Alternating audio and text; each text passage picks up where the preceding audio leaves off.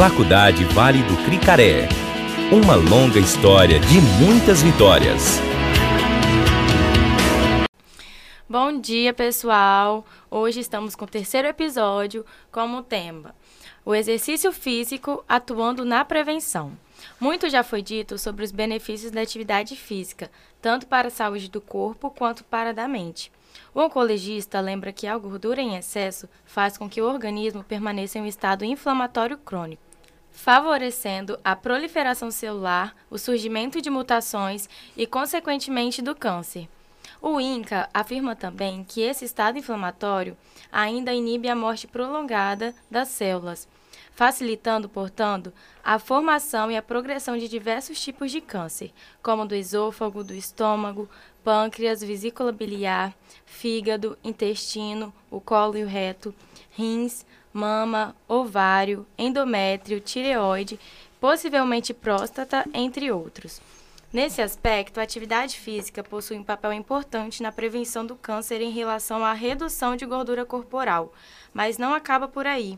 A prática regular de atividade física melhora as funções vitais do organismo, o sistema cardiovascular, fortalece o sistema imunológico, diminui os radicais livres e ainda promove a adequação dos níveis de hormônio. Estudos apontam que o excesso de gordura no corpo é um fator de risco e influencia nos hormônios. De acordo com o médico, em especial, a gordura periférica, aquela armazenada nas coxas e quadris, contribui para uma elevação dos níveis hormonais circulantes e aumenta os riscos de desenvolver a doença. Mas é importante lembrar que a atividade física não funciona como uma vacina. Para usufruir de todos os benefícios, ela precisa ser regular e constante.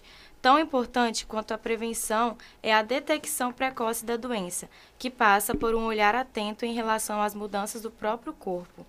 A realização eventual do, da autopalpação das mamas, sem a necessidade de técnica específica, é no momento de se sentir mais confortável. É importante para o reconhecimento de alterações suspeitas procurar um serviço de saúde o mais cedo possível.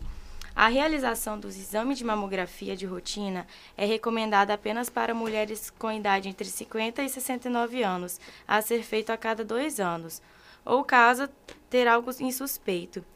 Entretanto, toda mulher a partir da primeira menstruação deve ser acompanhada pela unidade básica de saúde de sua referência e ir nas consultas ginecológicas regulares, para a prevenção não só do câncer de mama, mas também de várias outras intercorrências ginecológicas. E assim concluímos mais um podcast. Tchau, galera! Faculdade Vale do Cricaré. Uma longa história de muitas vitórias.